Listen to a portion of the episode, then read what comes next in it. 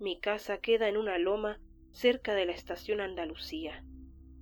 Allí vivimos tres personas, mi mamá, el monstruo y yo.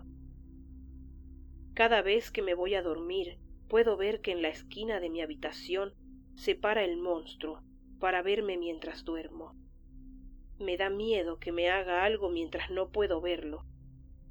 Puedo sentir su mirada más y más profunda, como si sus intenciones se escucharan a gritos.